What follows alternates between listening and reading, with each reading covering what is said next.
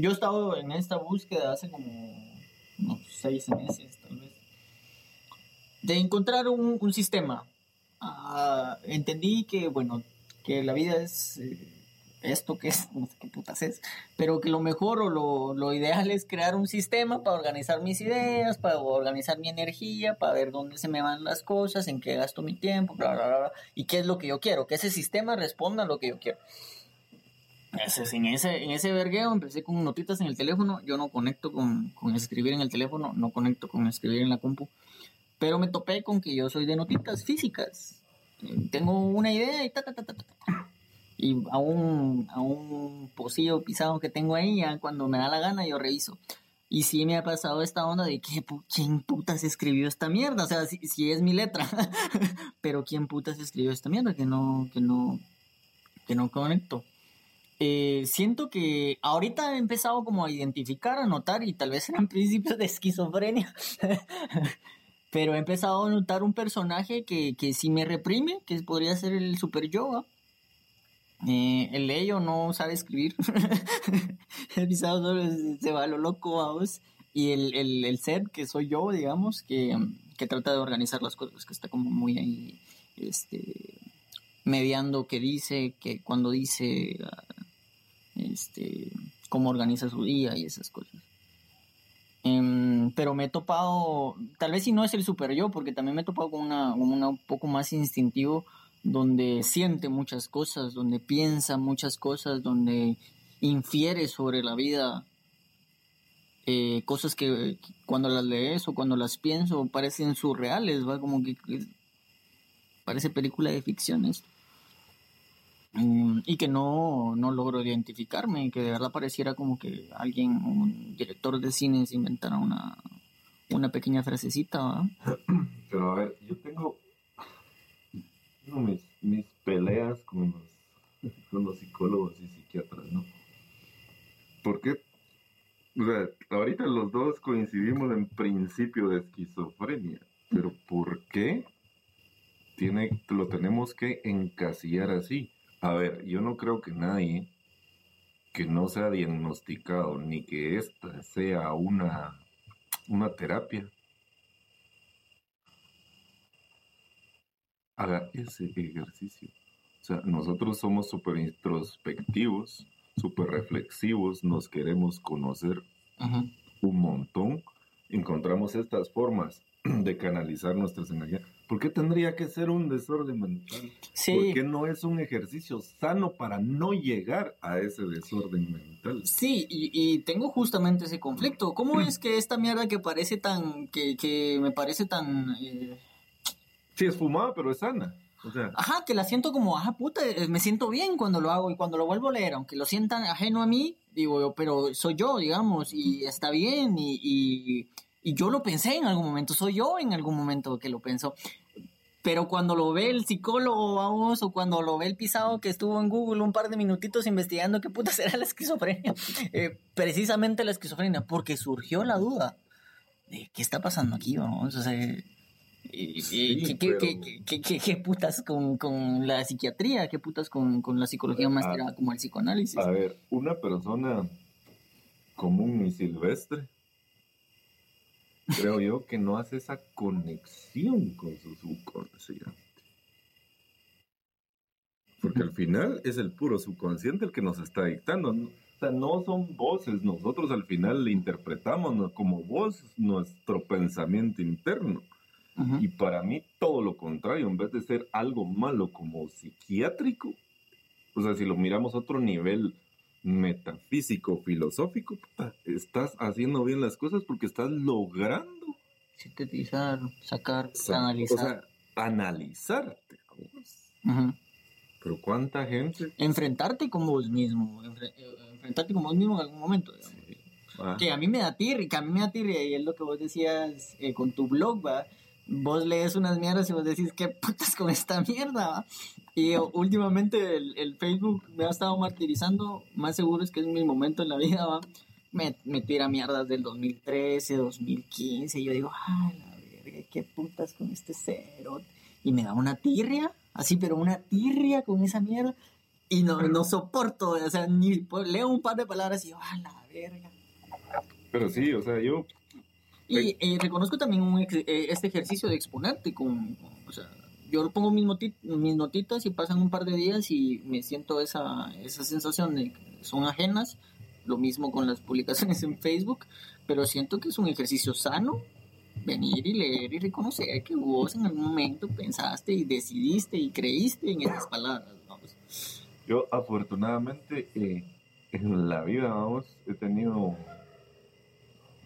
desde mis 20, 21, 22 años, este tipo de ejercicios. Así es lo que estamos haciendo ahorita. Entonces yo me considero, digamos, mentalmente sano. Y no, o sea, no le veo lo malo, al contrario, me parece extraño que la gente no lo haga, pero a la gente le da miedo enfrentarse. Eso es lo peor, hablando de, de esta época en la que estamos viviendo, eso es lo peor de la pandemia. La gente tuvo que aprender a convivir consigo misma y les aterra. Y eh, por eso están surgiendo un montón de enfermedades mentales. Siento yo que la gente se está enfermando, está colapsando en alguna forma. No está, so- no, no sé si no está mediando, pero está mediando de alguna forma un poquito que puede dañar. Lo que pasa que, a ver, eh, tu mente es un...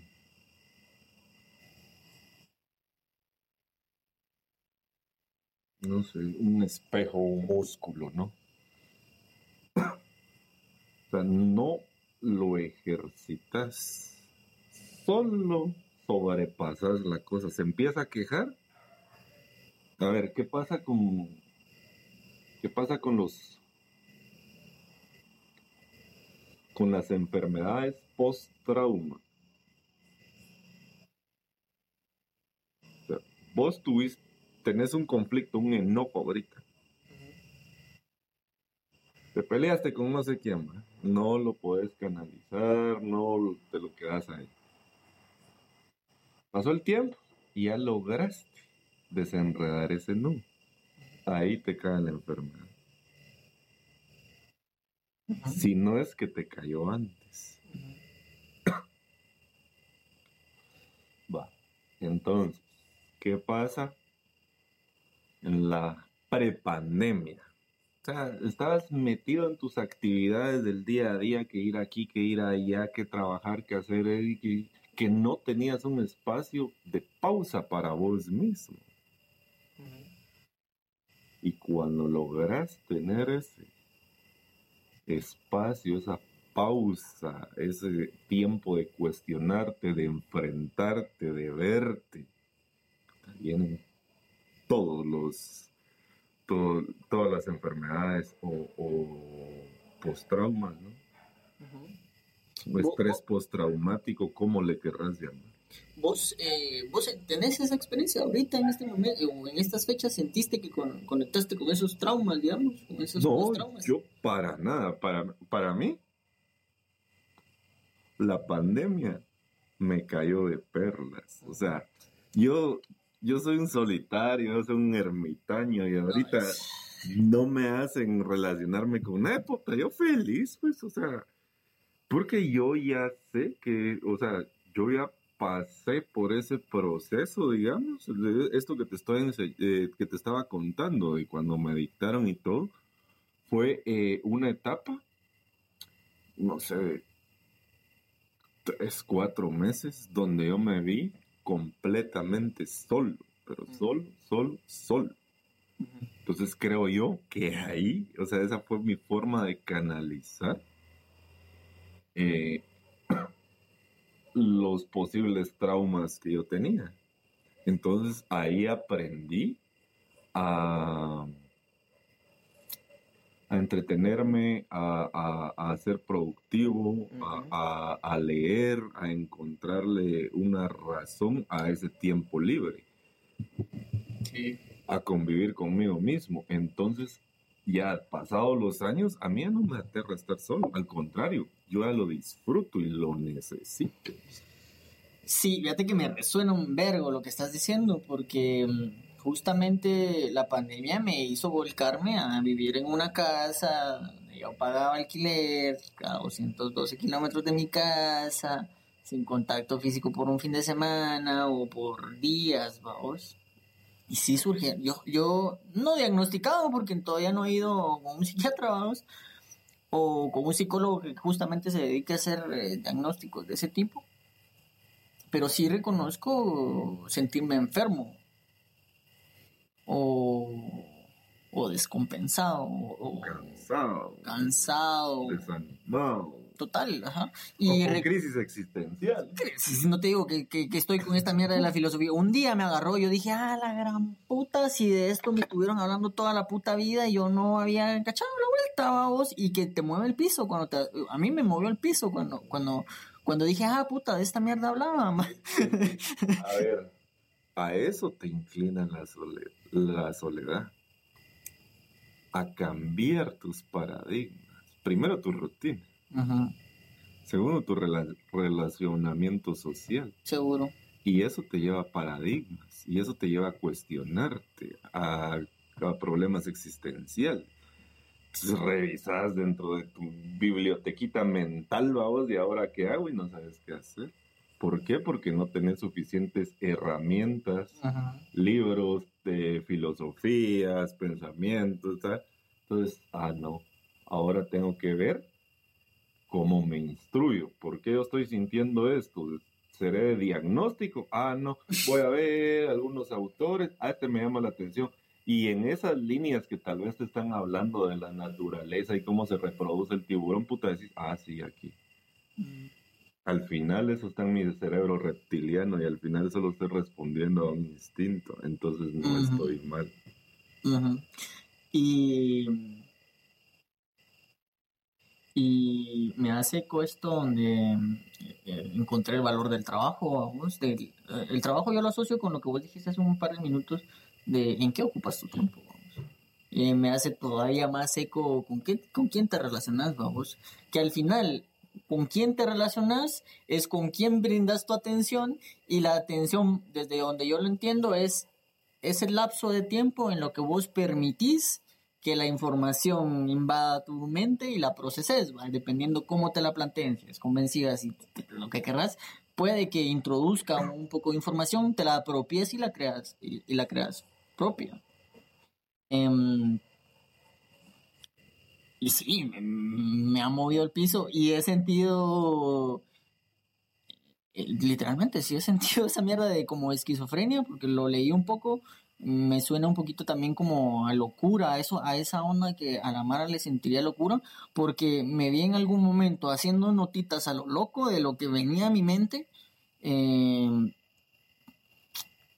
cuando en el otro cuarto estaban mis primos platicando, chupando y hablando y dije, oh, estos cerotes se cruzan el cuarto y me ven haciendo notitas como lo estaba haciendo y este cerote, y ellos han de pensar que qué vergas pasa y, intentan leer mis notitas y peor, ¿me entendés? Este pero no conectaste con eso, o sea, mira, pues vos a medir, también esa es otra cosa, el, el conocimiento es responsabilidad.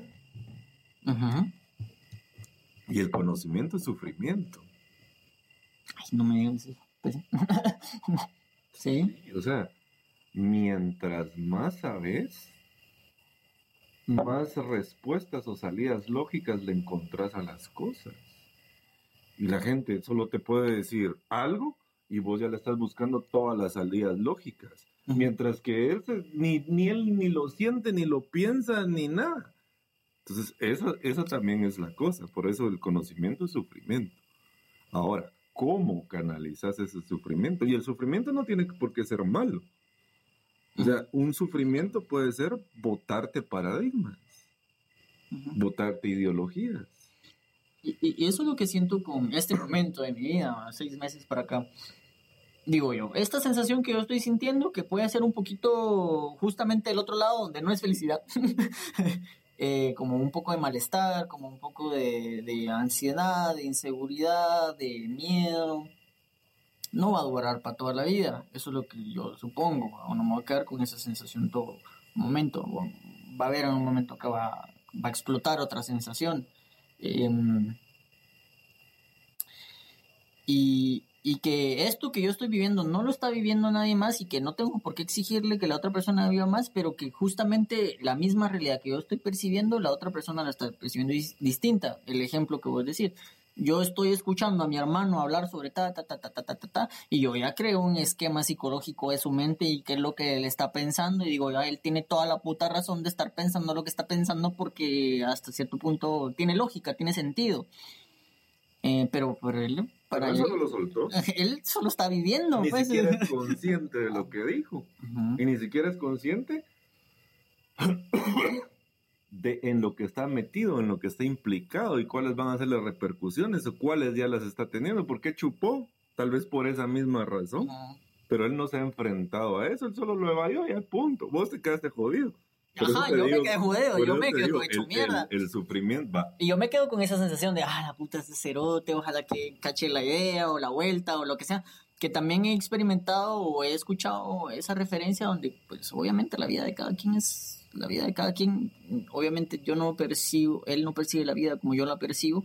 Y no le puedo decir, mira, es que a vos te está pasando esto, esto, esto, esto, porque no lo va a entender, porque no lo va, no lo va a. Ahí, ahí viene mi pelea con los psicólogos y psiquiatras. ¿Por qué te tienen que diagnosticar siempre mal? ¿Por qué no te pueden decir, ah, va, venga en tres meses porque usted está pasando por un periodo de introspectiva? Mm. porque siempre tiene que ser malo todo lo que te pasa. Mm, me suena, total. O sea, ¿por qué los libros, cómo se llama el de diagnóstico, el famoso? El DSM5 o el CIE10. Ese. Va. 6 o 5. Porque no puede decir ahí, mire, el paciente se está enfrentando a sus paradigmas, está construyendo su nueva realidad, eh, no lo medique, no, no, lo no le meta más cosas, deje lo que pase eso, no, siempre tiene que haber una razón. Total. Y a ver, o sea, yo tengo amigos, psicólogos, amigos y amigas psicólogas y psiquiatras, y no sé, tal vez solo si me llevan a la hipnosis me pueden descubrir un trauma. O sea, yo no tengo traumas. No reconocidos, digamos. A ver, digamos, traumas podemos tener o cosas o eventos que te marquen en tu vida y todo, pero no te impiden no seguir. O sea, yo he seguido siempre. O sea, y si el trauma, y si tengo algún trauma que lo sé de tener, no es latente. O sea, no se repite, no es cíclico, no está ahí. Yo no sé si sea malo o bueno eso, pero me han hecho así, así como estamos ahorita y no, o sea. Y yo creo que se enojan por, de porque no tengo traumas, o sea. Y te soy sincero, hace como qué bonita Hace como, no sé, una de las, de las veces que platicamos, que tenías ahí una tu ex tóxica, eh, mencionaste que hablando ella con su terapeuta, psiquiatra, supongo, algo así, entiendo que fue la situación, el psiquiatra mm, mencionó que vos habías, digamos, como ella hacía referencia de tu persona, eh, vos eras una persona que Estabas ¿Todavía lo tenés claro? ¿Lo recuerdas? Sí. sí, sí, Entonces, para cuando el momento que me lo dijiste, dije yo, este es narcisista, dije Pero pues me dice, yo, porque qué yo no soy del área psicológica clínica, ¿me entiendes? A mí no me llega esa onda. Eh, yo soy el rollo más social y el, rollo donde yo estudié esos cinco años para mí, para lo que a mí me servía y para lo que a mí me hacía sentir bien.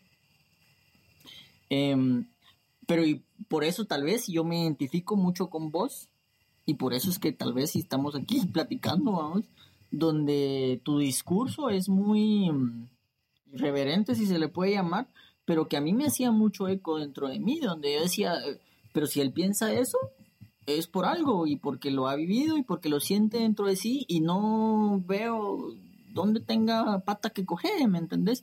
en todo caso adicciones, pero es que es tu culo, ¿va? ¿me entiendes? Es como tu onda con el cigarro es tu culo y ahí miren, como cualquier otra persona puede tener una fijación con algo.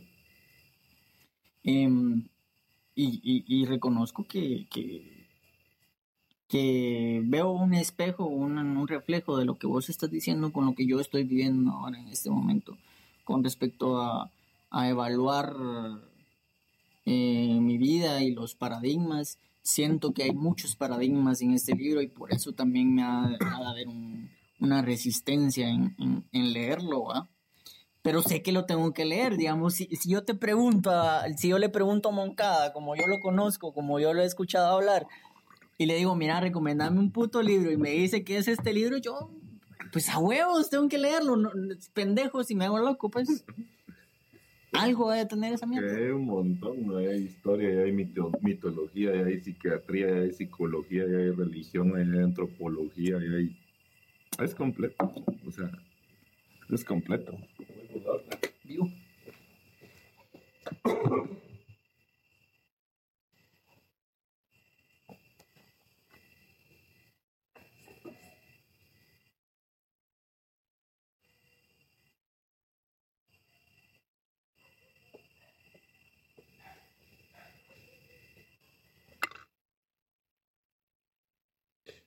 ya lo? Ah, no. No, ahí está. detectó sonido, eh. Ahí sí. No sé qué hicimos la Ahí te lo debo muchas veces, no es esta, no.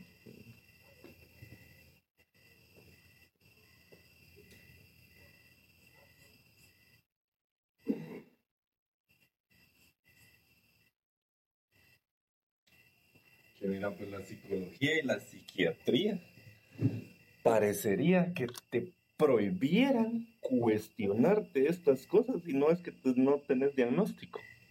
O sea, La, psicología y la psiquiatría, ¿de qué? pareciera que no te dan chance de cuestionarte estas cosas. O sea, de no, de no vos tener la capacidad de autoconocerte, pues. O sea, ¿para qué necesitas que alguien más te lo diga? Es que yo creo que ese es, ese es uno de los principios, ¿va vos? Permítenos, No sé si lo ponemos pausa o qué hacemos. Eh, solo necesito. Alargó tu podcast. Ay, ver, dos, ¿cuántas? do- dos horas pensé yo. y dije, ah. Saber en cuántas partes vas a tener que dividirlo. Ah, fe- YouTube no me deja subir más de dos horas o cómo. No, pues lo puedes subir a tu. Como es eh, podcast, lo puedes subir a tu Spotify. Tranquila. Pues sí, la psiquiatría y la psicología pareciera que no te permiten llevar un proceso personal, digamos, individual. Exacto, sí. O sea, necesitas primero a ellos de intérpretes. Ujú. Y segundo, o sea, recurrís a ellos porque no podés vos tener ese proceso personal. Ujú. O sea, nadie te recomienda hacerlo. Como personal, digamos. Ajá. Nadie te dice. Ujú. Autoconózcase, cuestiona. Mira, estas son las técnicas, estos son los métodos. No. ¿Sentís que tienen que un rollo ahí como de comercialización? No, no, no, no, no, no. A ver, eh, ¿cómo te digo? Nuestra...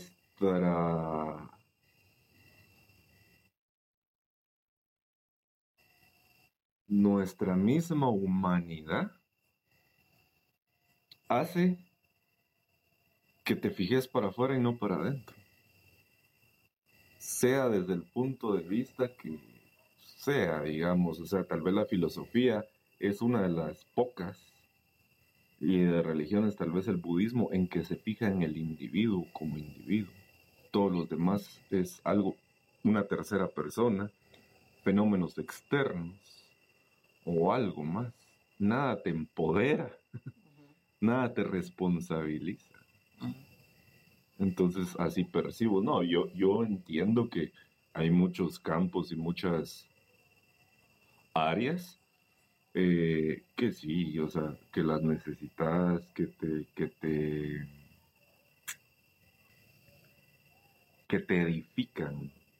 Para algunos es la psicología o ir a su terapia con el psicólogo, para otros es un domingo ir a misa o al culto. O sea, y si vos estás cegado y no quieres verlo, alguien te tiene que hacer verlo, pues, o sea. Pero digamos, para mí, no, no, no se aplica, pues, o sea, yo prefiero echarme un vino con los cuates o con algún psicólogo que ir a una terapia de psicólogo, o tal vez porque no ha llegado el momento en que yo necesito. Y me hace con el sentido de que, suponete, uno de los, de los primeros intereses por los que yo quise estudiar, bueno, de los segundos intereses por los que yo sigue, quise mm, estudiar psicología, inicialmente porque había familia, habían familiares míos, tíos, que habían intentado estudiar psicología o así, y había ojeado un par de cosas por ahí, me llamaba mucho la atención. Pero el segundo fue haberme topado con una, una compañera mía en tercero básico que había sufrido de, de abuso sexual y que me consultó a mí como su cuate y que yo no sabía qué putas hacer, vamos, y dije, puta, eh, tengo que ponerme herramientas, vamos, para aprender y poder ayudar a las personas. Pero cuando haces análisis de ese discurso es posicionarme yo como el que puede, el que sabe, el que tiene, el que aprendió para poder eh, compartirlo, vamos. Eh, ahí ya te ponen en una situación desigual, va, en vez de, de decir, bueno, yo voy a aprender, voy a O estu- igual, a ver, eso es. Eso es controversial. O sea, vos decís que te ponen desigual, Sí, pero a lo mejor, digamos, en, esa, en ese momento de tu vida vos eras. eh, tenía 15 años. pero vos eras súper machista, vos eras súper religioso, vos, eh, no sé. Entonces, esa fue tu respuesta para ser un poco más empático, tener más herramientas para hacer empatía y ayudar a tu amigo. Ajá. O sea, mm, no, yo no lo veo de verdad que por querer saber más, o sea, sino por estar a un nivel de ayudar. Mm, Porque nunca pensaste, si la ayudo le voy a cobrar 200 pesos, pues eso sí Ujú. fuera un nivel de superioridad. Pero yo veo el nivel de superioridad en el que yo tengo, yo sé, yo conozco. Vos no conoces, no sabes, estás mal. Pero a ayudo, ver, vos, vos no me estás, vos no me estás obligando en ningún momento a que piense como vos, tampoco, No. o sea, que te dé la razón ni a nada. O sea, vaya, entonces no. Ah, bueno. no sos, o sea, Ah, yo lo asocié con, con esta Mm. parte donde vos decías y también acompaño tu idea donde, donde yo siento que esto que estoy viviendo ahorita en este momento es muy mío. Muy mío de quedarme solo conmigo, escuchándome, escribiendo, pensando, invirtiendo mi tiempo, trabajando mi tiempo en cosas que a mí me beneficien, pero que al mismo tiempo en el que yo estoy trabajando estoy como pensando cosas y solucionando cosas dentro de mí que en mi puta vida había hecho antes de pandemia. Lo vas canalizando a veces en dibujos, a veces en escritos, a veces en, no sé, en pláticas, a veces en tatuajes. O sea, vos encontrás tus formas. Ujú, Sí. Pero ¿qué psicólogo te va a decir eso? o sea, No, no, no. encuentre usted, no. Ven aquí otra vez y le damos, y si no pasa ahí, lo vamos a recetar porque está, usted está en un episodio de depresión. Bueno, es ahí un par de drogas. Bueno, eso ya son otros, otros 20 pesos, Y, pero y sí. me hace ruido esa mierda donde por el contexto en el que yo me he estado relacionando es fácil diagnosticarme a mí, de- diagnosticarme cualquier cosa y medicarme cualquier cosa para estarme ahí dormidito, tranquilo. No, pero Y sí. yo siento esa presión dentro de mí, que, es- que- que esto no puede durar toda la vida, pues. O sea, Ah, alguna... pero, a alguna- ver, ahí, ahí venimos a otra cosa. ¿Para qué te vas a sedar, drogar? Al final es evadir. Si vos lo que necesitas es ese choque, ese enfrentamiento. O sea, lo que hacen con eso es que no sea doloroso, que sea... Puta, no, hombre. De una vez el choque ahí. Bueno, ¿quién soy? O, a- o quién era antes y ahora quién soy, cómo me tengo que posicionar ahora, qué tengo que aprender, hacia dónde tengo, tengo que que ir. desaprender total, y Es que abandonar. eso es pura filosofía, o sea, de verdad. Te ayuda, no es porque yo sea un, ¿qué? Testigo de la filosofía, que te venga a recomendar eso, no, porque filosofía tenés a 40 autores, tenés como 32 corrientes y vos en cada una vas encontrando ciertas respuestas. No hay una que te vaya a dar todas las respuestas. No, y Pero no encontrar te van a hacer respuesta ruido. en esta, en la otra, tal vez ya tenías dos respuestas y esta te dice que no era ahí y así, o sea, y al final, o sea, estuvo análisis, reflexión, autocuestionamiento, prueba y error con vos mismo, o sea, no estás responsabilizando a nadie más que a vos.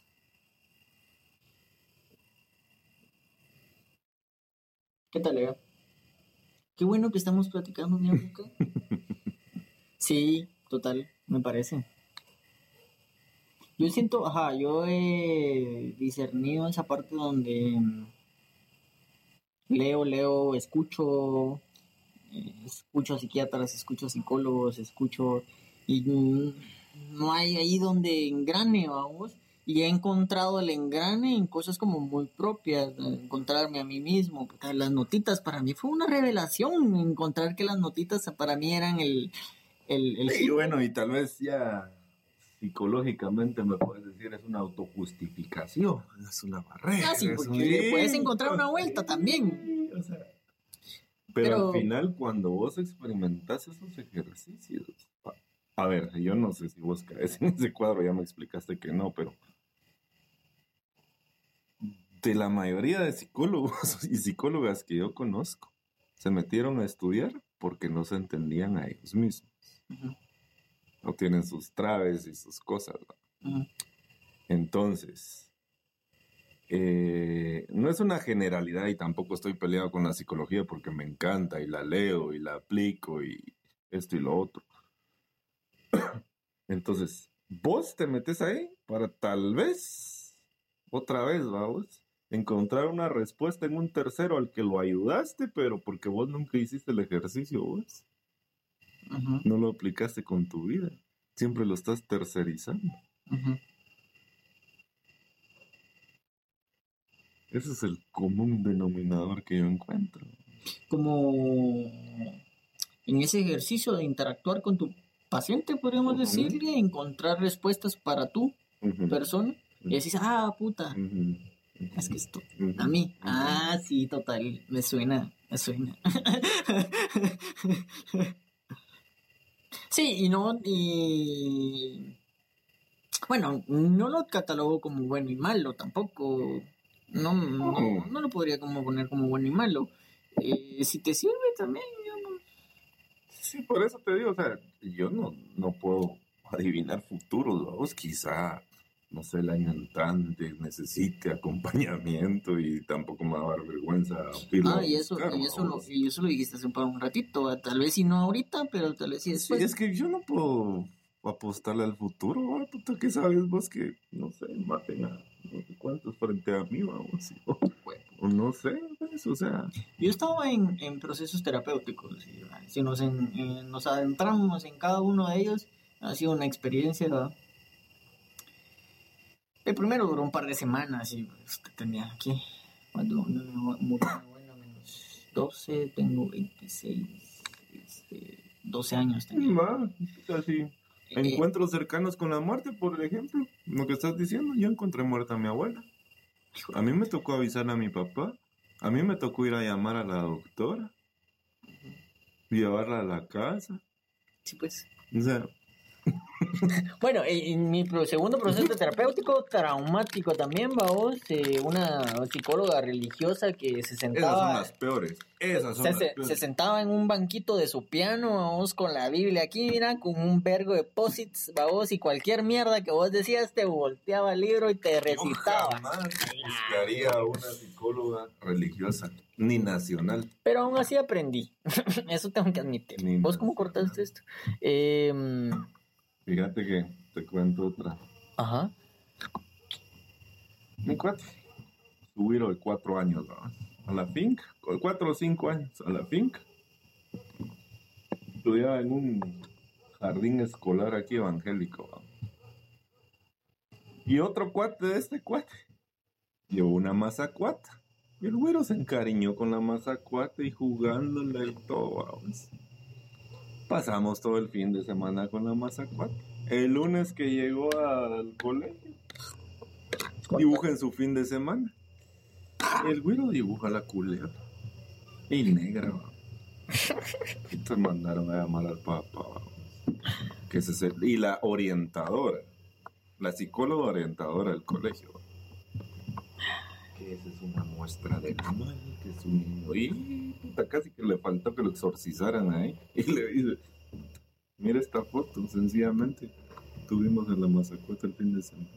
O sea, a partir de ahí ya me empecé yo a pelear. Y, y eso lo dijeron en. no, no, un licenciado, un doctor era el pisado.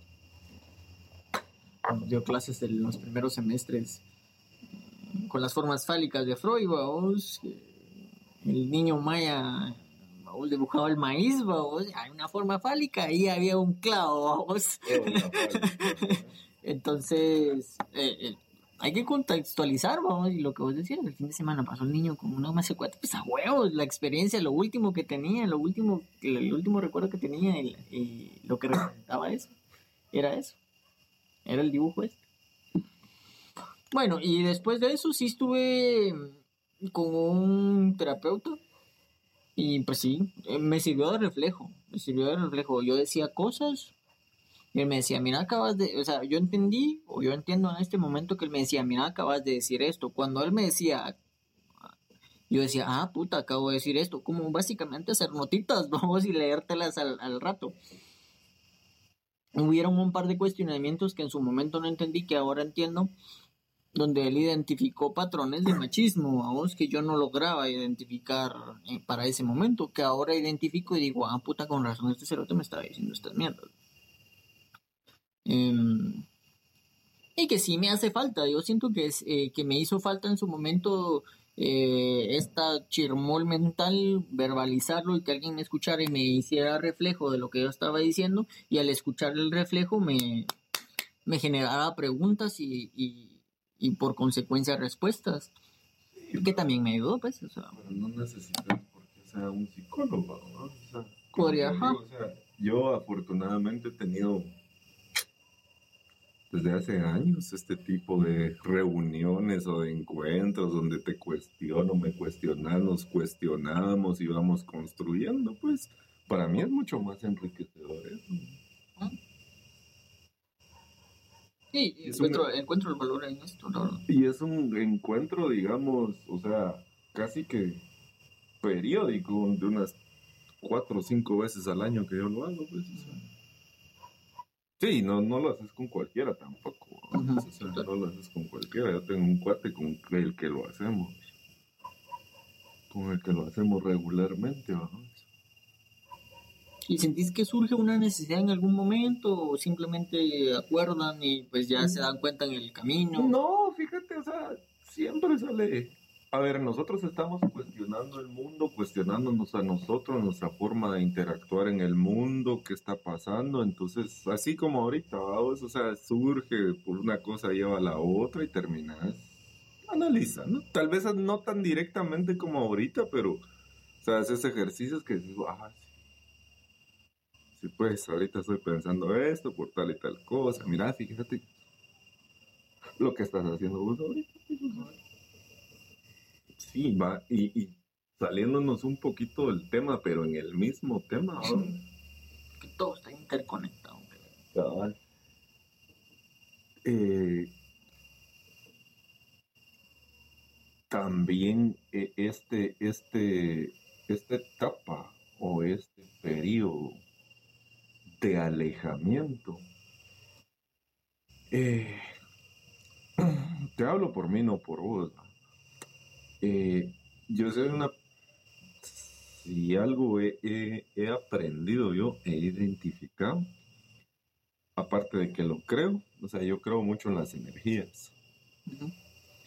Entonces hay momentos, meses, etapas, periodos, no sé cómo le querrás llamar, que vos como que estás vulnerable, entonces cualquier otra energía, sos susceptible a esa energía, sea buena o sea mala.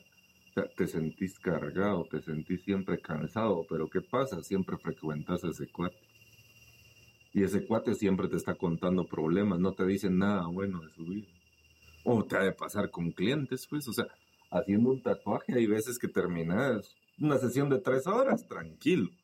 Y otras veces una sesión de media hora, puta, que terminas muerto. Y no tiene que ver con la técnica, no tiene que ver con la piel. Sí, total. Em, justamente en este periodo me siento débil y lo tengo que admitir, digamos, ¿para qué estamos aquí para no hablar más cosas que la verdad? Me siento débil y justamente em, cualquier cosa positiva, como vos decías, y cualquier cosa negativa, eh, negativa me invade. Em, eh, como que no tuvieras ese murito a vos que yo tenía hace seis meses o hace dos años donde me contaban sus problemas y yo así, ah, o me decían tal cosa y yo así, no, o me decían algo muy alegre y yo, decía, tampoco está tan alegre el asunto, vamos.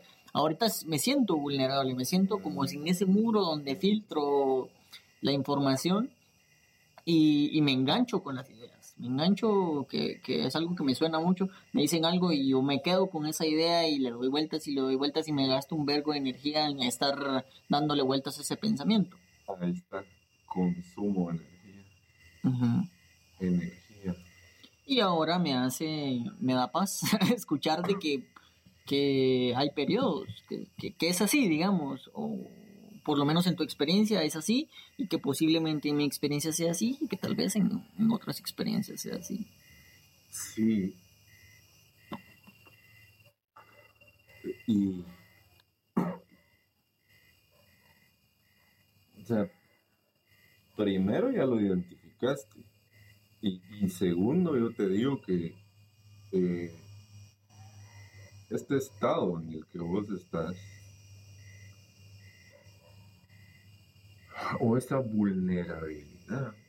O sea, mm, no busques respuestas afuera. Ahorita sos vos el que se tiene que fortalecer nuevamente. Y si tenés eh, todas estas dudas, todas estas incertidumbres, entonces empezá a buscar. Bueno, yo, te digo, a buscar lecturas. Y cerrar filas. O sea, ya no te relaciones con Entiendo que tu periodo ahorita eh, tenés que comer, vamos, y por eso tenés que ver clientes y tenés que tatuar y todo. Pero si tal vez frecuentas mucho a gente o mucha gente llega a tu casa, también te están llegando a cargar ahí. Entonces tu casa no descansa. O sea, se va la gente, pero la energía queda ahí y vos la estás chupando y la estás chupando. Ahorita sos una esponja para lo bueno y para lo malo. Entonces mejor, no sé, hace cuarentena vamos a aislarte un cuánto tiempo. Lo que yo siento es malestar total. Pero por eso, malestar. O sea, alguien llega a mi casa sin avisarme y yo siento que este hijo de puta que hace aquí, pues, o sea, a mí me descompensa totalmente. Y si no me avisa cuándo va a llegar y a qué horas me a qué horas se va a ir, yo siento que, que, me está faltando el respeto, ¿me entendés? pero no te pasa con todos, me imagino que un par ahí decís, ah, qué bueno que vino aquel en el proceso, digamos, en este rollo de, ay, algo que dijo me, me alegró el día, me sacó una sonrisa, gran puta. Pero sí siento esa necesidad de estar solo, de mandar a todos a la sí. verga, pero tengo que comer. tengo que comer, tengo que relacionarme con gente, tengo que seguir construyendo estas, estos sueños que tengo, que, que al final no son solo míos, también y pueden... Sí, pero necesitas, necesitas esos espacios, esos periodos, de verdad, de verdad. Tal vez si no los encontrás en tu casa, busca un lugar a donde vayas. ¿Crees en el silencio lo necesitas? Ah, completamente. Está poniendo a verga esa calle de la séptima avenida. Completamente necesitas silencio. En el silencio es cuando más chocas con vos mismo. Mm. O sea, si quieres acelerar el proceso, apaga tu teléfono, apaga todo lo que, nada de música, nada de tele, nada, nada. Sí, Apa- es que, tus es que luces. yo, yo siento el Facebook y esas ondas y me intoxican, literalmente me... Yo veo una noticia de Sam Chung y me mueve mierdas y yo, "Ay, este hijo de puta eh". A- apagar todo, pues, o sea, aislarte, yo te digo, andar zampata las victorias unas dos o tres horas ahí donde nadie te chinga, pues, o sea. Sí, son, yo afortunadamente,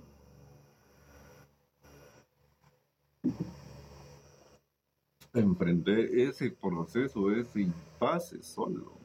Y te digo, o sea, hace un año y tantos meses también lo volví a pasar, pues. Me volvió a pasar y lo volvió a pasar aquí.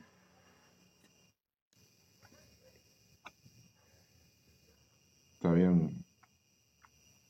Yo estando aquí, que es paz, tranquilidad y todo, yo me sentía alebrestado, intranquilo. O sea, el lugar no me daba a mí nada. Y tuve que hacerle ganas, ¿no? con el, el pico esa mierda, romper piedra, ¿no? hacerle ganas, hacerle ganas, hacerle ganas hasta que, sea, me fui, me tuve que desintoxicar, vamos, porque el que estaba chingando todo era yo, no era el lugar, vamos, pero porque yo estaba demasiado cargado. Ah, es que, ¿Qué tal le veo? Qué huevo. ya te contaré esas, esas cuestiones, pero sí, o sea, se chingó el lugar, se chingó el lugar. Yo logro identificar esa parte donde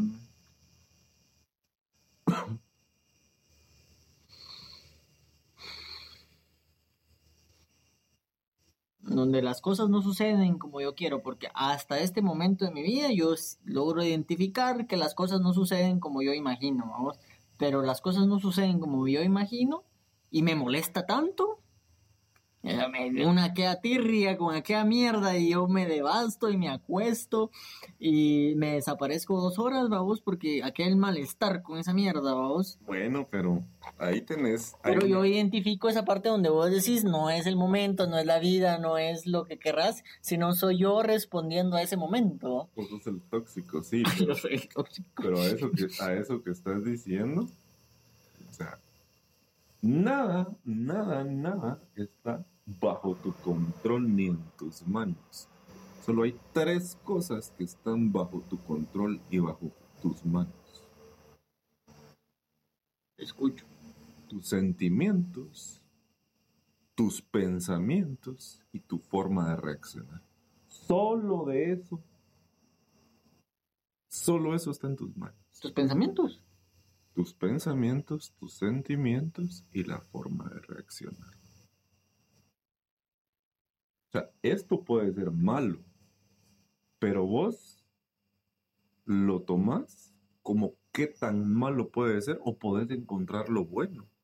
Entonces estás reaccionando de, un- de otra forma. Y si reaccionas de esa forma, entonces tu mente ya no está desgastando energía porque lo resolviste. Y en caso contrario, pasas todo el día echado y perdiendo el tiempo. Sí, pero entonces en caso contrario, a ver, como dice también el budismo, el dolor es ine- inevitable, el sufrimiento es opcional. O sea, que te duele, te duele, va. Te dolió, va. Chillá, haz lo que querrás, pero 20 minutos después ya no sigas sufriendo por lo mismo. Después de 20 minutos ya es sufrimiento. Pues te estoy dando. No, Sí, sí, sí. no, no- no hay nada medido en tiempo, pues, pero es una relación más. Sí, yo- sí. Mm, ¿Cómo te explico? Ahí sí que con fines de anécdota he estado aprendiendo esa mierda. A pura verga, pues. Vaya, y, y como te digo, el conocimiento es doloroso, o sea, y es un desgaste de energía, pero ya estás dando un paso. Si no te doliera, si no te importara, si no te cansara, si no lo estarías verbalizando, puta, fueras uno más. O sea, seguís el día a día, el día a día, puta, llegas, te- más, más seguro que te hagas fanático de alguna iglesia.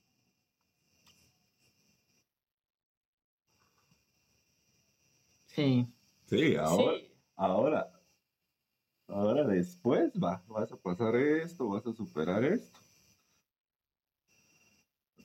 Después viene la, la parte más difícil, el mantenimiento. Porque vos, ahorita después de esa fase, ya descubriste que te causó las molestias. Lo descartaste de tu vida. O más o menos, o lo separaste. No me digas. Ya descubriste que vos ya sos otro, que tus ideas cambiaron y todo. Ahora tienes que lo mantengas. No después, ah, no, puta, yo ya sé que esto me hace mal, pero otra vez. O otro poquito. O tal vez no va a ser así, puta. Eso es lo más difícil.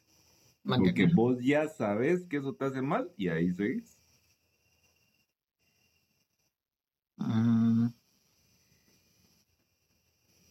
No, pues, Yo siento que caería en esas por hueva, porque requiere un, un estado de conciencia, siento yo. Así empezás, por hueva caes, pero puta, cuando te das cuenta, cuando volvés a tener otro tu estado de tu flashazo o dilucidaz otra vez, decís, puta, ya me volví a meter a esa mierda. Ujú.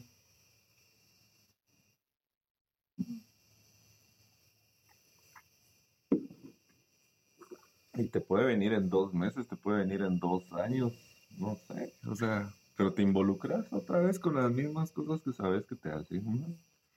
Y yo creo que hasta ahí viene el verdadero aprendizaje. Que te volvés a enfrentar a la misma. cuando logras ya cortar de raíz.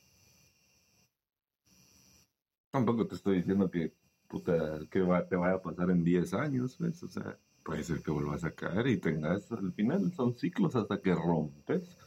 Y eso es lo peor de los paradigmas. ¿Los ciclos o qué?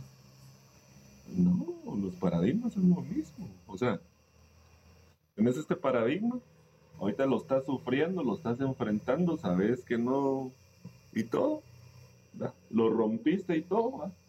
pero a la vuelta de dos, tres años, volvés a caer en ese paradigma. Se te presenta de nuevo, digamos, Se te presenta con, con su, variante. con su sí. variante. Y cada vez a tener una nueva variante. Hasta que aprendas a identificar la esencia, digamos. De verdad, sí, es que ahí viene el verdadero crecimiento. Y hasta ahí viene la verdadera luz. Me suena. Me suena.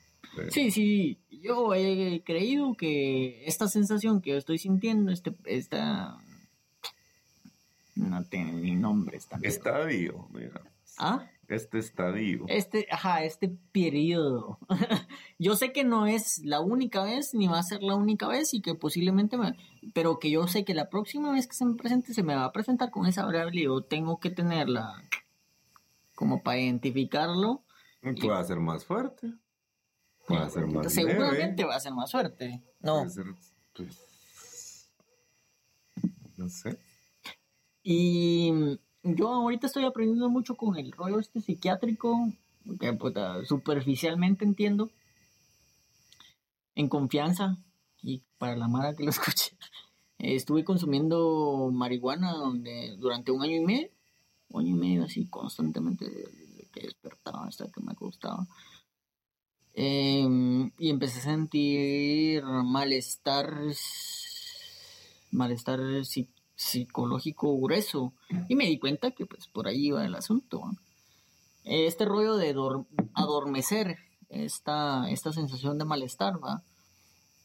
Y por alguna razón entendí que pues tenía que soltar este adormecimiento y que tenía que enfrentarlo de frente, ¿va? Que tenía que sentirlo y que no me iba a morir tampoco. Em, Ahí se me fue la onda porque te estoy explicando esto. Disociación le llaman psicología. Disonancia cognitiva. Este. Pues, lo que vos, ahora tu ejercicio, tiene que cambiar, creo yo. Ahorita estás satanizando a la marihuana, digamos.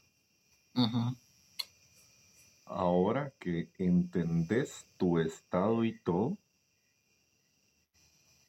diferencia si la marihuana fue el causante o vos ya solo estabas en esta parte de, vulnerabilidad y te hizo engancharte. ¿ah? ujú, ujú.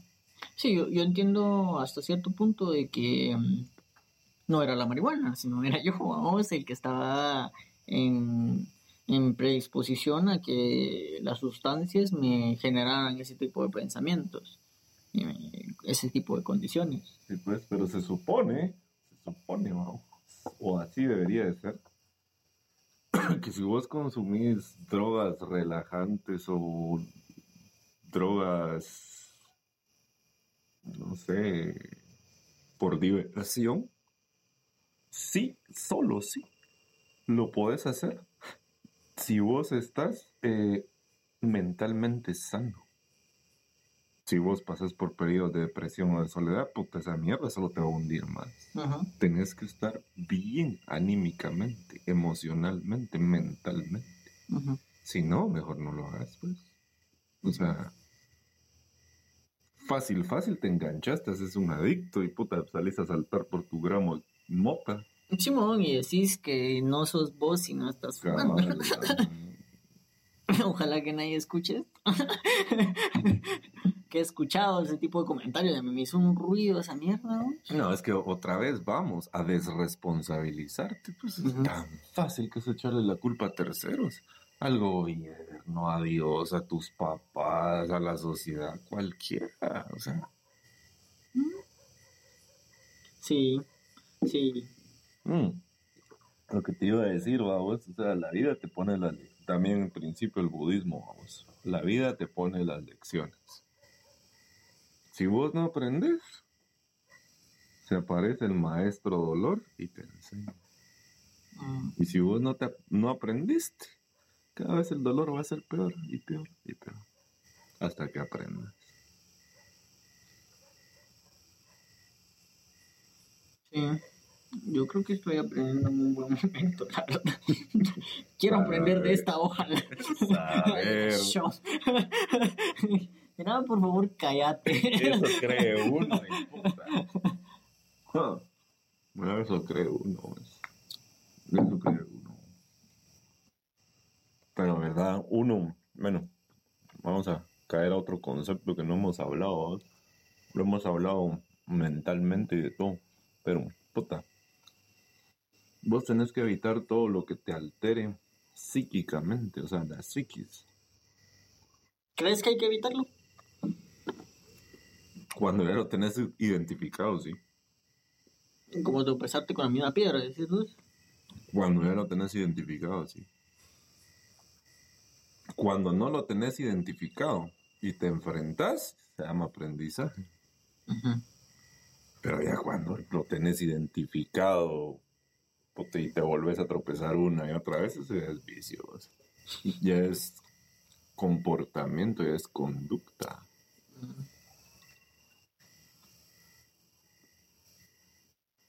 De ahí sí llegamos a la psicología y a la psiquiatría, ¿no? porque los patrones. No, no has crecido nada. Entonces buscas el mismo patrón. ¿Por qué? Va, ya remitite a la infancia, a la adolescencia, qué vacío estás llenando con ese patrón, ¿va? Ahí ¿Qué sí. sustancias te estás metiendo? Claro. Es que al final no es la sustancia. Al final no es la sustancia. ¿Será que no? Es lo que te provoca esa sustancia. Qué vacío es el que estás llenando con esa sustancia. O sea, va, está bueno.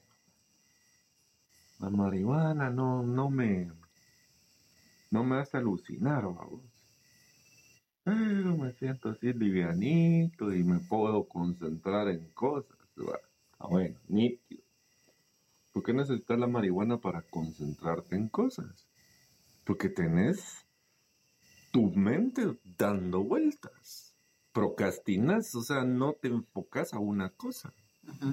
Entonces, llegas a la marihuana, en este caso, vamos, para paliar eh, o huirle a ese ordenamiento de pensamientos, que un ordenamiento de pensamientos, de ideas, te va a llevar a un ordenamiento de, de emociones.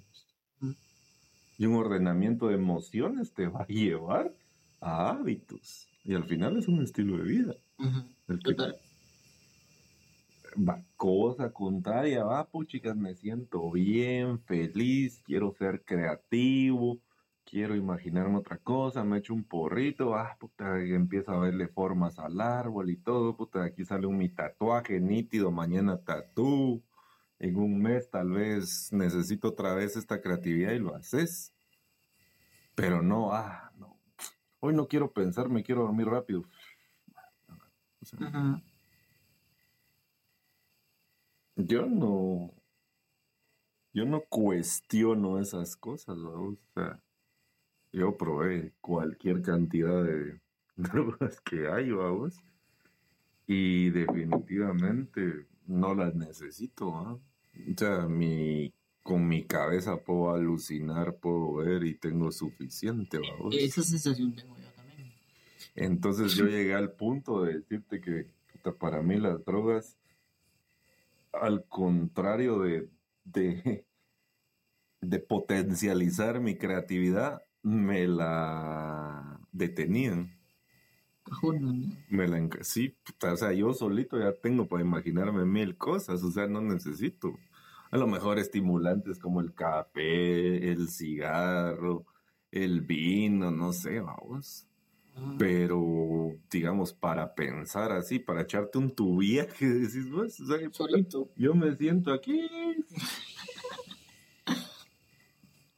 Solito, sí. Solito, pero también, vamos. Como te digo, eh, el cerebro es un músculo, ¿con qué lo ejercitas? Digamos, en el caso de los, de los psicotrópicos, vamos. O sea, te distorsiona la, la realidad y todo. Pero ¿por qué? ¿Por qué disfrutas y te gusta tanto eso? Puta, porque no conoces, digamos, el surrealismo. Ajá. O sea, si vos te metes al mundo del surrealismo, los pintores surrealistas, los escritores surrealistas, la música surrealista, entonces no está, no, tu cerebro no está alimentado con eso, entonces no tiene eh, parámetros. Entonces necesitas eso para, va, ponete. No conoces a Dalí, vos, y puta, te zampaste tu acidito y puta, y miras cómo estas, go- estas, estas hojas gotean y puta, miras que se distorsionan y cuando viene la luz dejan el umbral y siguen goteando, puta, si no has visto los relojes de Dalí, no puedes imaginar eso. O sea, para mí, de las mejores drogas es el arte, pues, o sea, la música, métete eso. Métetelo en cantidades exageradas, pues.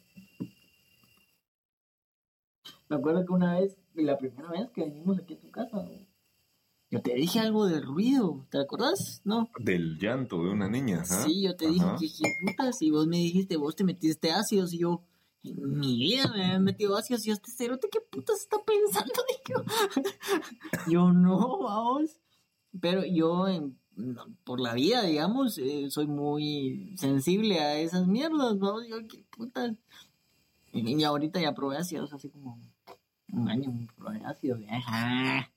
Con razón, este cerote me estaba hablando esta mierda. Mm, Sí, te sensibiliza y pareciera que pon- estás poniendo atención a todo, a vos. Pero, o sea, como te digo, a vos, o sea, cada quien es feliz y se mete lo que quiera, pero yo sí. Ya no. Fíjate que a, a mí, yo ya probé, ya probé mm, marihuana, LSD, pepas. Agarrar las pepas, no, mayor cosa. Em, ah, el, el LSD siento que sí me dio una perspectiva distinta, como me posicionó en ese momento en mi vida donde yo soy, o yo percibo, o yo creo mi realidad en relación a mis sentidos. No hay más, como ser humano, digamos. sensibilizó. Ajá. Como ser humano yo soy y yo pienso, yo percibo la vida con relación a mis sentidos, porque mi, mi, mi Bueno, porque condici- mi Te dio buen trip también. Mi- ah. ajá, mi condición de ser humano solo me percibe, solo me permite percibir la realidad en relación a mis sentidos, porque así es o no crees vos que Sí, es así. sí. Entonces eso me, me, me movió de cajón y me dijo, ah, bueno, lo que vos pensás, lo que vos crees, lo que vos recordás fue en relación a tus sentidos. Bueno, también cada quien dice que cada uno construye su propia realidad. Ujú, ujú. Sí. Entonces solo está reforzándose. Ajá, sí, sí, eso. Em, y la marihuana que yo siento que es como un tipo LSD, pero un nivel mucho más bajo. Bueno, ¿va? depende de cuál va si era sativa o era índica. Pues yo estuve fumando. man. Eh, pero lo que yo sí sé que no era yo, o sea, se fijo y no era yo. man. O sea, yo como a mí me gusta hacer, como a mí yo percibo la vida, dije yo, me da un vergo de hueva, este, no sé, no, no me sentía, no, no sentía así yo. Entonces, el, el LSD me dio ese rollo de, bueno, lo que vos recordás, y lo que vos sentís es solo y solo sí lo que tus sentidos como humano, como ser biológico, te permite. Pero no eras consciente de que los tenías. Digamos, esa concientización de tu sensibilidad fue la que te ayudó el LSD. Ajá, exacto. Eh, Yo siempre sentí, pero no lograba nombrarlo como, ah, yo siento, Ujú. o yo percibo la realidad. Mm. Hay otro concepto bonito que se llama sentipensar. Ajá. Tenés que lograr sentir lo que pensás. Ujú. ¿Has meditado vos? Sí, yo tengo, bueno, Hábito. no. eh, ya no tanto, vos, pero sí lo hice. Y muchísimo tiempo. A raíz muchísimo de- tiempo. A raíz de esta mierda, Sí, sí Este te lo recomiendo, vamos. O sea, a raíz del celapsus y esta búsqueda, vamos, meditar, meditar, lo leía por todos lados, leí un artículo científico de los beneficios de salud mental a través de ay, yo, yo, meditación. yo ¿no? ya estaba tan bien en la meditación que llegué hasta la autohipnosis. Ujú. Ah. Complicado. Una vez y no me gustó para nada. pues. Ja. Muy hijo puta, ok. No me conozco tanto todavía como para llegar a esos niveles, fíjate. Vete que yo llegué a la... Bueno, pero meditar, ah, yo puedo pasar dos horas si querés meditando y... Ah, No, no, yo después de los 20 minutos ya, vete a hacerte. Ah, No, no, no, yo- yo- No has llegado, no has llegado a experimentar esa plenitud. Yo empecé con la meditación, bueno, este rollo de enfocarte en la en tu respiración. Y ahí calculo yo, calculo yo que después de los 10 minutos ya sentís como una suspensión del ego, que le llaman, ¿no? ya no estás pensando en el pasado, no estás pensando en el futuro, No, solo estás sintiendo, digamos. Pero Es que- a través de la meditación pareciera que no estás sintiendo, que simplemente estás flotando como en un simple, en un todo, vamos. Pero cuando ya llegas a meditar, ya no pensás nada. Ya no pensás nada. O sea, ni pensás ni sentís. O sea, Ajá. vos entras como un estado de trance. Ujú. O sea, si vos seguís pensando, no has llegado al punto. Mm, Si vos seguís sintiendo, nah, Ay. está bien. De las primeras cosas es empezar a sentir el aire, empezar a sentir esto, empezar a sentir lo otro, sí. Pero tenés que llegar, dar un pasito más y ya no sentir ni pensar. Por eso es que uno logra aguantar tanto tiempo, porque perdés la noción del tiempo. A no ser Ah, no, que haya pasado más de 20 minutos. que haya una gran bulla o algo, no sé. Pero también llega un momento en que estás así en la meditación y de repente, o sea, alguna parte de tu cuerpo no entró a la meditación, vamos, puede ser el estómago, puede ser los pulmones, puede ser algo que te hace eh, regresar otra vez. Yo siento que lo que me está bloqueando ahí en mi casa es el ruido. Pero ese es uno de los, ese es uno de los primeros pasos. Ah, Para ahí, Todavía no he llegado ahí. Dame chance, voy a... Sí. uno de los primeros pasos es lograr ensordecer tu entorno, vamos. Entonces, Ah, yo pensé que eso era también uno de los pasos. entonces eh, de los primeros ejercicios es el reloj. Eh, bueno, primero tu respiración, de ahí tu corazón, pero si no llegas al corazón, el reloj, un reloj de agujas. Ajá. tenés que oír la segundera. Ajá. No sé, no la tenés que tener así, vos lo tenés que tener aquí. O sea, o donde tenés que llegar a oír la segundera. Y después, más complejo que eso, tenés que oír el mecanismo de... clic. Entonces ahí ya logras ensordecer tu ambiente, o sea, bloqueas tus oídos. No llego hoy. Mi respiración es lo que llega. Sí, Es que me dura 15 minutos, pues. O sea, después de los 15 minutos, ya dormite, cérate a la verga. pero no lo tenés que hacer a, Otra cosa es que no lo tenés que hacer cuando te vas a dormir. ¿No? Lo tenés que hacer al, al despertar. Mm. O sea, cuando te vas a dormir es cuando ya lo dominas y todo, pero al despertar. Ponete, si ya sabes que empiezan ahí los buses y la bulla a las 5 de la mañana, hazlo a las 3 de la mañana o a las 4, levántate a meditar. Ya. Yo lo he hecho ahorita inicialmente para ir a dormir, porque mm, sentía que despertaba y despertaba con sueño.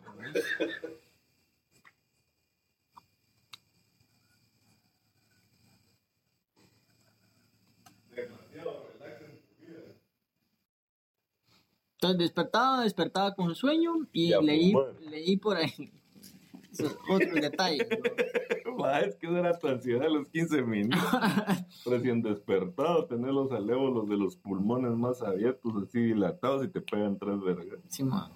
Vaya, ¿viste? Va, pero de ahí leí que la meditación también te ayuda para que tus horas de sueño sean más como más profundas. ¿no? Entonces, ah, 20 minutos antes de dormir. Sí, y solo si logras silenciar tus pensamientos. Ah, pero yo sentí que despertaba más descansado. Pero si lograste sentir... Bueno, si meditas y, y ¿cómo se llama? y logras eh, silenciar tus pensamientos, no tenés que soñar. ¿No soñás, decís vos? Ujú. Eso sí, no me acuerdo. Porque se dice en ese estadio. Bueno, cada, Pero yo lo. yo cuando gente me es un daba un mundo, ataque- ¿va? cuando yo me yo sentía que me estaba como demasiado compensado, que no me podía concentrar en nada. Bueno, vamos a poner los pies sobre la tierra, vamos a sentarnos bien, vamos a respirar bien 10 minutos, vamos y vamos a poner atención sobre nuestra respiración 10 minutos. Y eso me daba como para bajar la ansiedad un vergo, ¿vamos? De ahí apliqué esta, este rollo de, bueno, vamos a dedicar 15, 20 minutos antes de dormir. Las primeras veces me funcionó porque yo entraba en ese rollo como, no sé, trance, no sé. Donde yo no sentía nada, yo me sentía flotando. No seas hijo de puta. Yo me sentía flotando en, en- en el vacío, despertaba y decía, bueno, ya te puedes acostar. Y me acostaba y yo sentía como ese, yo, sé, yo seguía en ese estado de letargo, vamos. Un paso más avanzado a esto, puta, es la postura. ¿Por qué? Porque no es una postura natural ni cómoda en vos. Entonces tenés que lograr desprenderte de esa incomodidad de tu postura, aparte de la bulla de tus pensamientos. Y aparte la voy a... Es que la bulla del mundo es básica, o sea, yo tengo la capacidad de que cuando me están alegando o algo, puta, le pongo mute a esa persona y solo la miro así. Sí, sí. sí. Sin necesidad de meditar ni mierda, o sea, siempre lo podido hacer así. Mm, Solo lo miras así. no, a mí todavía me, me molesta escuchar la mara que pasa ahí en la... Enfrente de la casa, la que viene ahí del... ¿Cómo se llama? La avenida, sí, la, pero. la avenida... No, la... Pero es la avenida. San Vicente. Es que no, tú no, no has logrado todavía. Ay, ya, ya. Pero da mi mérito, logro descansar bien a veces. Estoy- yo no te estoy juzgando, solo te estoy diciendo que todavía hay algo más. ¿eh? ¿Eh? Ah, eso me da ánimos. Algo, nah, no, yo sí. Yo sí con esa autorregresión, puta. Ahí te contaré después. Em, es complicado, es complicado. vi esta película de Memento, ¿la has visto? No. El director es... X, ahorita no me acuerdo. Nolan. Nolan. Ajá. Ajá, sí, vos. No, yo solo he visto la de Tenet.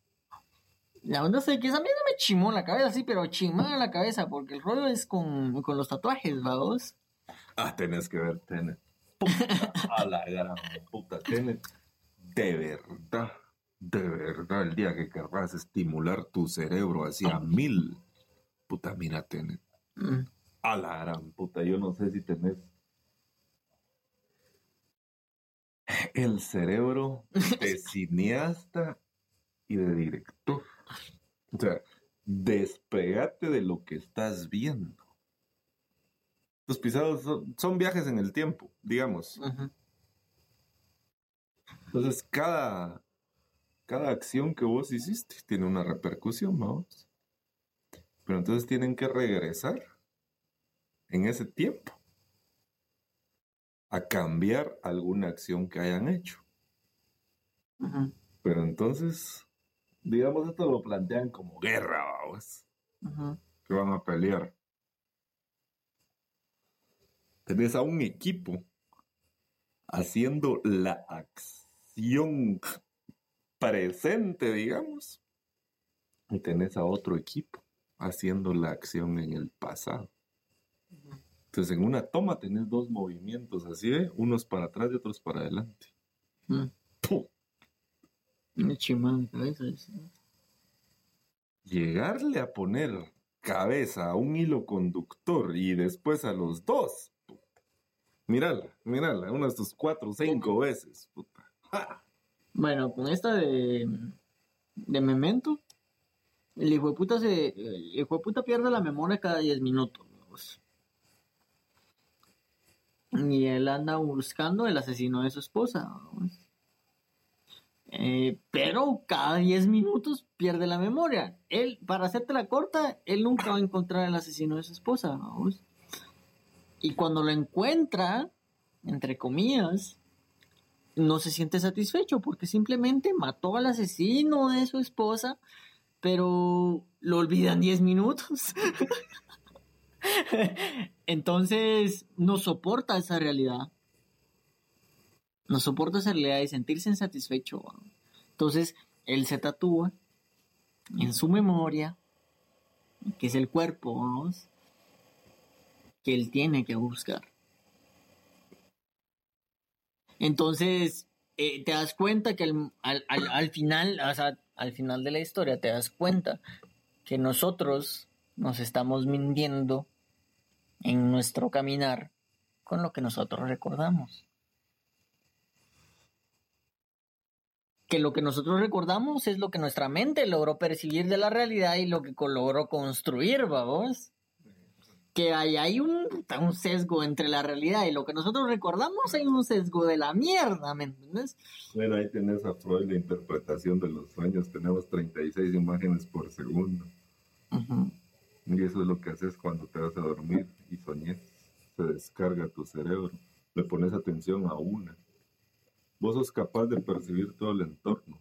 Rótulos, gente, sucesos y todo. Pero vos solo estás viendo el semáforo. Ujú. Cuando te vas a dormir, puta, miras todo lo que pasó ahí en varios episodios durante el día y tenés unos sueños raros, pero así se descargó tu cerebro. ¿no? Son todos los estímulos los que le diste, justo eso me estás diciendo. Mm.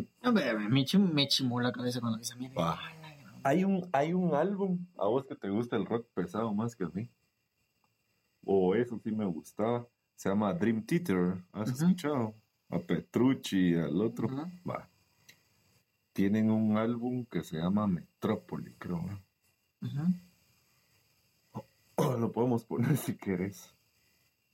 Es una ópera en actos. Se trata de que un pisado va con uno que le hace regresiones y empieza a, a regresar. Y siempre en todas sus vidas, digamos, creen en la reencarnación, entonces en todas sus vidas siempre está con Victoria. Pero Victoria siempre lo traiciona y él siempre mata al que está con Victoria. Y la final es que está con su hermano Mm. y, lo, su hermano. y lo mata. O sea, eh, se trata bueno, los primeros seis actos o siete actos tal vez es de esa etapa. Al octavo acto o adelante. Eh, llega a la conclusión que él está ligado a eso en todas sus vidas. Entonces no le importa y va a matar a su hermano. Porque ya sabe que en la otra vida va a ser alguien más que lo traicione. ¿Qué va a ser su hermano, digamos? No, es en, el- en esta en esta vida presente fue su hermano. Pero en otras ha sido su amigo, en otras ha sido su, el, su vecino, en otras ha sido... No, sí, la total... Sus variables, digamos. El que a la, que ella te- a la que él tenía que matar era la pinche Victoria, no a los demás.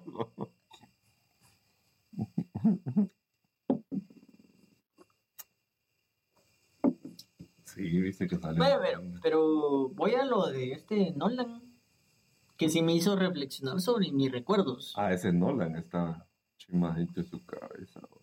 Ya Sí. viste la de Interestelar. Sí, sí. Ah, ah, por cierto, ese es otro de los tatuajes que me tenés que hacer. Sí, chumada la cabeza también. La he visto tres veces, tres veces la he visto, pero también está como un poquito pisada. Sí, pinche gravedad que hace el amor. Y este, voy, yo quiero detener esto por ahí, tal vez. Ténelo ahí, Dos horas treinta y ocho. Y seguimos platicando, digo. ¿Algo más que quieras agregar? No, Muchas gracias, Moca. de nada. Creo que estuvimos ahí un, un nudo ahí muy álgido. Y después nos, nos dispersamos ahí en una conversación, pero creo que estuvo bastante bien. Muchas gracias, pues. De nada, vos, cuando querrás. Seguramente te vamos a molestar en el futuro, que la harán. Dale. Gracias.